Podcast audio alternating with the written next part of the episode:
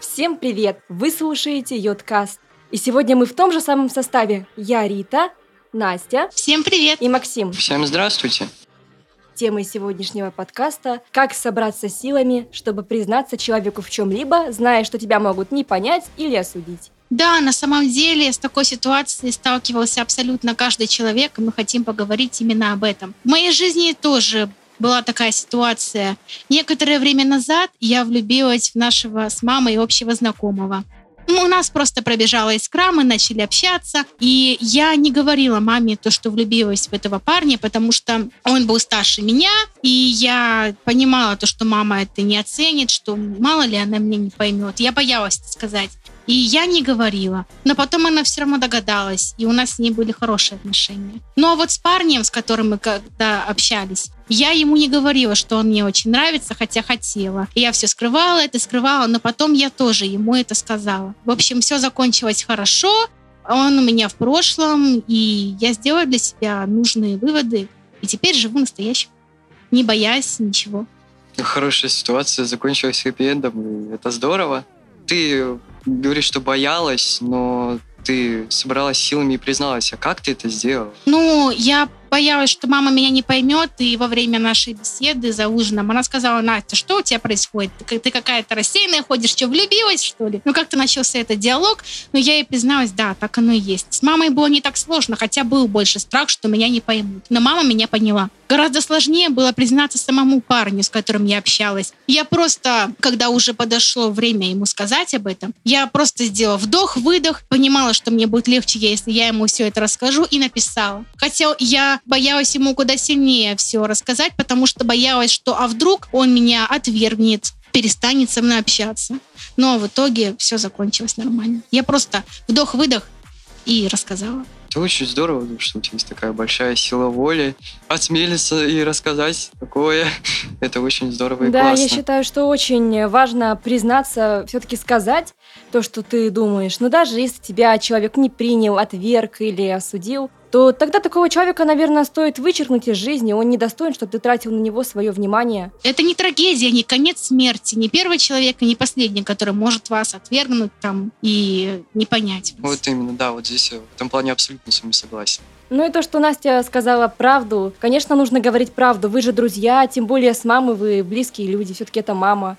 Правду всегда нужно говорить, что считаешь нужным. Так будет намного легче жить. Да, а не скрывать. Потому что, когда мы что-то долго скрываем и хотим сказать что-то важное, из-за страхов мы не говорим и сами создаем уже себе моральные проблемы. Это так.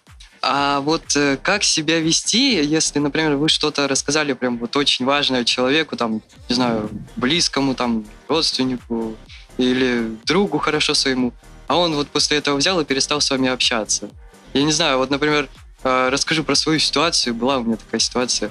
Рассказал я своему лучшему другу по поводу того, что спиной его высмеивают, как бы вроде бы с ним хорошо общаются, да, но как он только отворачивается, сразу же начинаются какие-то насмешки там и так далее и тому подобное. Он почему-то на меня обиделся. Обиделся просто за то, что я ему сказал правду. И очень долгое время потом со мной не общался. Вот я немного этого абсолютно не понимаю. Ну, вообще, твой друг просто не хотел принимать то, что ты ему сказал. Его это ранило сильно, и он не захотел это понимать. У меня на самом деле тоже есть такая ситуация. У меня подруга влюблена в своего лучшего друга. А ее друг уехал недавно в Москву. И она все надеется, что вот он скоро приедет, что он обратит на нее внимание, начнутся отношения, бла-бла-бла, и все будет хорошо. Но я-то знаю ее, вот этого лучшего друга, и понимаю, что не факт, что он вообще с Москвы вернется. И я уверена больше, чем что он найдет в Москве себе девушку. А своей подруге я этого всего не говорю, потому что я понимаю, что если я ей расскажу, она типа скажет, что ты за подруга такая, не желаешь мне счастья и вообще меня вычеркнет из своей жизни. Когда в жизни происходят такие ситуации, если я понимаю, что у меня есть какой-то секрет, и если я его расскажу человеку, а человек перестанет из-за этого общаться со мной, я не рассказываю. Я смотрю, очень многим людям не нравится, когда им говорят правду. Правду никто не любит вообще. Ну да, это, это логично. Ну, все равно как-то вот так вот слишком сильно на это реагировать Ну, что-то тебе не понравилось, ну, подойди, ты скажи в лицо человеку, то, что вот мне не нравится вот то, что ты мне сказал. И все. Ну, зачем сразу же резко переставать там общаться, то, все. Ну, можно же нормально договориться, мы же все люди, правильно? Да, я тоже считаю. Вот я считаю, ну, допустим, что человек с тобой перестал общаться, да? Я бы, если бы такое у меня случилось, подождала бы пару дней, а потом бы попробовала бы поговорить с человеком, если он мне не безразличен. А если это просто человек, который не играет такой большой роли в моей жизни, и он прекратил со мной общение, я бы предпочла его отпустить. Ну, в принципе, это и правильно. Арита, а ты что думаешь по поводу этой всей ситуации? в любом случае нужно во-первых, как-то нести все равно ответственность за свои поступки, за свои слова. Вот тоже был у меня такой случай, когда как-то я сказала своей знакомой, что ее манера поведения, она вызывает у людей, ну, скажем так, отторжение. Причем это было действительно так, и как бы, ну, от окружающих я слышала о ней не самое лучшее мнение. На что она мне сказала, что то это неправда, вот э, тебе не нравится мое поведение, вот ты выдумываешь. Ну, конечно же, потом были ссоры, были конфликты.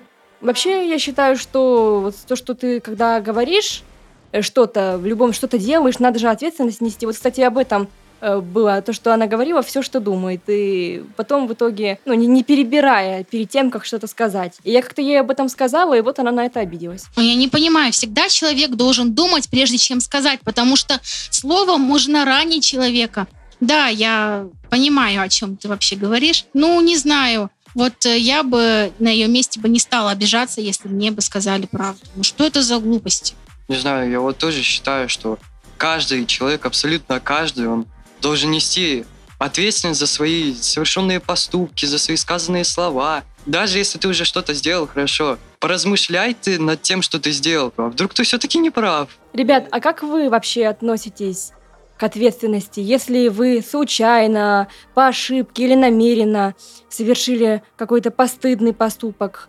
плохой поступок, вы готовы за него отвечать? Ну, и вообще, если произошел какой-то конфликт, э, и я стала его соучастником, или я просто совершила какой-то ужасный поступок, я бы подумала, права я, не права. Если я не права, я, конечно, признаю свою вину. А если я права, я бы постаралась бы отстоять свою точку зрения. Но иногда в нашей жизни случаются такие моменты, когда тебе просто нет оправдания. Когда тебя с чем-то застукали, ну, допустим, учитель заходит в класс, да, а ученик там шарится в ее сумке и достает кошелек. И учитель говорит, ага, Петров, вот попался. И тот начинает отпираться. Хотя сам понимает, что все, уже не отопрешься, уже видно, он уже попался с поличным. И у меня, слава богу, таких ситуаций не было. Но даже если бы у меня была бы такая ситуация, где нет оправдания, я бы, наверное, просто бы стояла, молчала. Ну и, конечно же, я бы ответила за свои поступки, потому что за свои слова и свои поступки нужно отвечать. Нет, естественно, человек должен отвечать за свои поступки, потому что, ну, зачем, извините меня, быть упрямым бараном и с, как бы стоящим на одном и том же, то, что я не виноват, я не виноват, и все. Вот только вот это вот все вталдычивать, и, ну, как бы смысла в этом нету. Все равно, если, тем более, тебя уже застукали за сделанным поступком каким-либо, то, ну, извините, тут уже никуда не отвертишься. А смысл вот это вот говорить, я не виноват, я здесь ни при чем, и так далее и тому подобное. Да, я тоже считаю. А вот знаете, еще бывает такое, что люди говорят, пытаются в себе внушить, я не виноват, я этого не делал. А если у человека есть совесть, от совести не убежишь. Угрызения совести, они будут мучить тебя, пока ты не искупишь свою вину и не исправишь ошибку. Но опять же, это все зависит от ситуации. Если ты точно знаешь, что ты не виноват, что тебя тут оклеветали, может быть, потому что у тебя там до этого была какая-то плохая репутация, или, ну, просто вот ты не нравишься человеку, вот он решил на тебя, скажем так, наехать, тебя подставить, а потом, э, ну, как бы ты пытаешься доказать, что ты не виноват, но никто не верит, как бы. Тогда, конечно, наверное, стоит оставаться на, на своем, я считаю. Конечно, я тоже так считаю. А вы не боитесь признаться в чем-то обществу? Насколько сильно вас волнует, что о вас думают другие люди? Меня это волнует, потому что если мы создадим плохое впечатление о себе, то с нами люди не захотят взаимодействовать, правильно? И из-за этого нам приходится иногда подстраиваться под мнение других людей. Я, конечно, считаю мнение общества важным и даже прислушиваюсь к нему. Но иногда приходит такой момент, что мы хотим сделать какой-то поступок, но нас не понимает общество. Тогда мы должны слушать именно себя. И неважно, что тебе подумают или что о твоем поступке скажут другие. Потому что люди, неважно, близкие, не близкие, могут оболгать, могут тебе просто льстить, обмануть, подставить. И вообще у нас есть очень хорошая вещь, такая как интуиция. Она всегда подскажет, как правильно быть. Поэтому я считаю, нужно слушать в первую очередь себя. Ну и мнение общества тоже. Мне кажется, то, что обществу важно, чтобы человек был просто адекватен и, как говорится, хорошо выглядел. Не в каких-то там, знаете, обносках, да. Лично вот меня, мнение общества волнует вот совсем мало, потому что, ну, а что? Я же вроде бы адекватен. все, все со мной хорошо, все нормально, со мной люди общаются. Кто-то меня ненавидит, скажем так. Кто-то, наоборот, кому-то нравится со мной общаться. Ну, э, это хорошо, это нормально. Это такой мир, он так устроен. Да. И как-то опираться сильно на мнение общества я не вижу смысла. А я считаю, что в наше время мнение общества очень важно. Мы же как бы живем в обществе, постоянно в нем находимся и налаживаем связи, находим людей, кого-то теряем. Но опять же, ведь в один прекрасный момент одним каким-то поступком мы просто можем все потерять, просто сделав что-то, что нам кажется правильным, а другим нет. Если ты реально адекватный, харизматический человек, то мне кажется, с тобой будет что так, что так общаться. Я Ну, тоже Не, ну, считаю. конечно, если ты там кого-то убьешь, Если ты кого-то убьешь. то, конечно, если об этом узнают все, то с тобой мало кто будет общаться. Но ты же убивать пока никого не собираешься. Вот-вот. А так, в основном, все другие поступки менее тяжкие, скажем так. Их можно понять и простить. Мне кажется, именно так. Я считаю, что людям, которым ты действительно нужен и кто действительно дорожит тобой э, и общением с тобой, они всегда тебя примут, неважно, что ты совершил. Но это, по крайней мере, близкие. Да, бывает такое, что в семье родственники общаются очень плохо, и тебя и родственники не понимают. Но ведь если у тебя с родственниками отношения хорошие, а ты должен им в чем-то признаться, ну так признавайся, а не, ну, постарайся признаться им, потому что они, это же не трагедия, что они там скажут, да, ты неправильно поступил. Они все равно тебя примут, потому что не раз в жизни я слышала такое, что Многие совершали даже какие-то колоссальные ошибки, проступки, но люди, которые их по-настоящему любили и ценили, всегда их принимали обратно. Вот именно я тоже знаю очень много ситуаций, когда люди совершали, в принципе, ужаснейшие поступки, но все равно те, кому они были, ну, скажем так, нужны и дороги, такие люди их прощали, и все у них было хорошо. Все у них было хорошо, да, но вот только нужно избавиться от страхов, что тебя не поймут, вот это осуждение. Просто если хочешь в чем-то признаться человеку, нужно понять, важно ли, чтобы этот человек там узнал от вас именно то, что вы хотите ему сказать. И уже исходить из этого. А вот э, как быть человеку, которому нужно рассказать вот прям что-то очень важное, поделиться прямо своим сокровенным, в чем-то там признаться, а вот его не поймут. Вот он уверен в том, что его не поймут. Ему прям вот срочно необходимо выдать информацию кому-либо. Он прям вот нуждается, чтобы его все услышали. Вот как такому человеку быть? Не знаю даже. Рита, что скажешь? Возможно, ему стоит попробовать выдать эту информацию тому... Не бывает же, что его все не поймут. Кто-то да все равно его поймет. Да, У кого-то будут такие же взгляды схожие. Ведь мы же находим себе знакомых, друзей, товарищей. Мы создаем свой круг общения из похожих на нас людей. Хотя, говорят, противоположности тоже притягиваются. но я в это не особо верю. А вот смотрите, мне еще кажется, то, что очень у многих людей существуют э, некие страхи, то, что они боятся что-то кому-то рассказать, а что обо мне подумают, а как к этому отнесутся и так далее и тому подобное.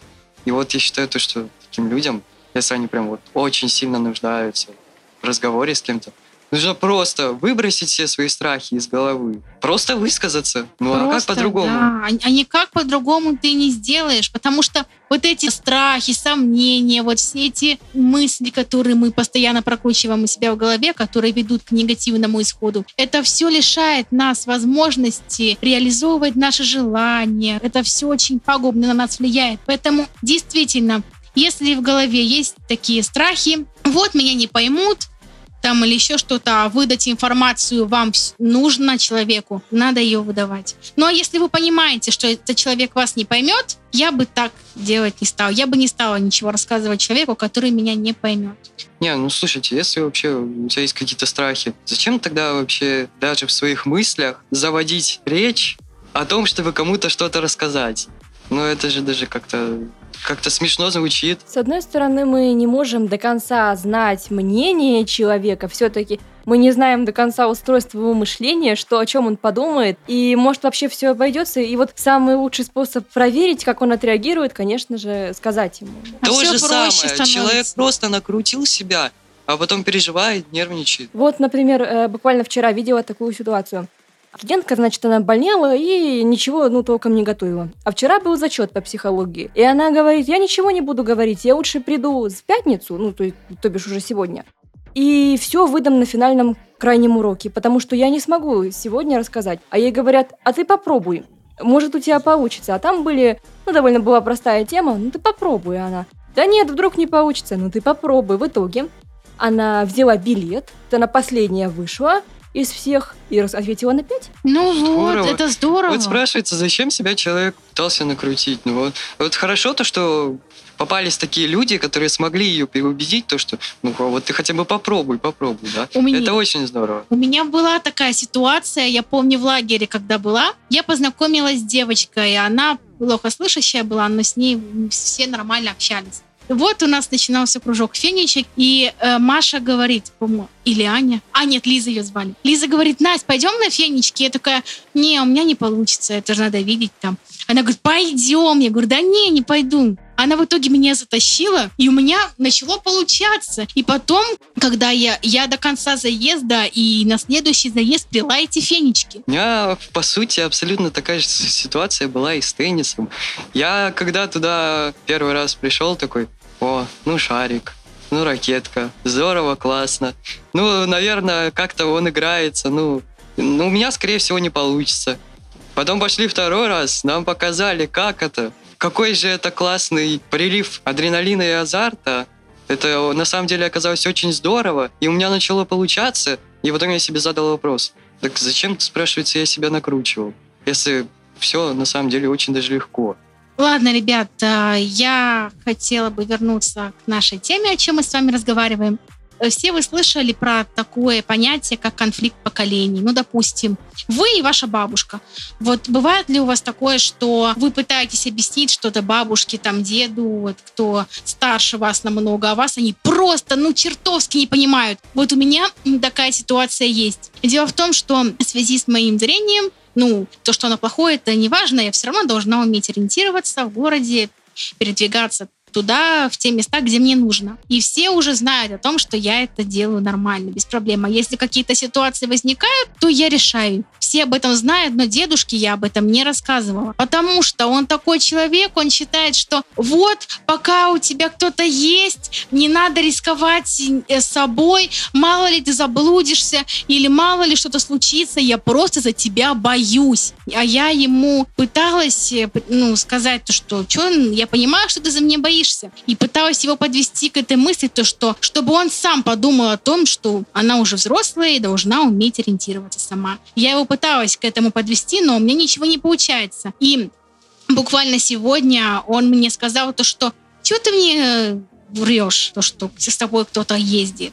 Я знаю, что ты ездишь самостоятельно, но я все равно против этого. То есть я пытаюсь объяснить одно, что это нужно, что все незрячие люди, незрячие зрячие это делать умеют, и ничего плохого в этом нет. А он же все равно в свое уперся и не слушает. Я в такой ситуации просто отпустила это, он не поймет, ну, старается, конечно, понять, но понимает, что не поймет. А у вас бы- были такие ситуации, когда именно отслеживался конфликт поколений, и вы не могли доказать свою точку зрения. У меня, кстати, была, и да, в принципе, продолжается. Вот такая же ситуация наподобие твоей.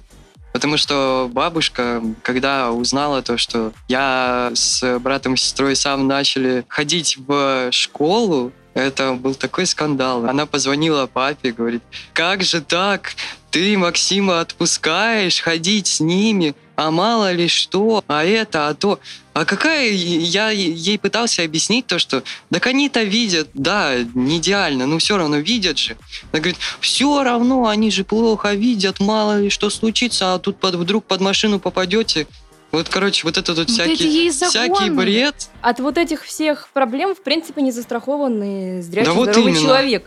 Любой человек просто не застрахован. Просто вот он вышел здоровый, да, домой, вернулся уже инвалидом. Такое тоже может быть. Такое Мгм. тоже может быть. Вот я не понимаю, вот зачем они эти загоны накручивают. Они типа, да, они плохо видят. Вот у них такая особенность, они плохо, они плохо видят.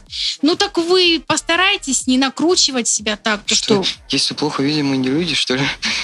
в общем, с конфликтом поколений, думаю, сталкивался каждый с непонятием. И поэтому Да, это, по-моему, эта тема Она будет вечная. Она актуальна всегда. Даже есть множество литературных примеров на эту тему. Вот да, кстати. э, исторических примеров.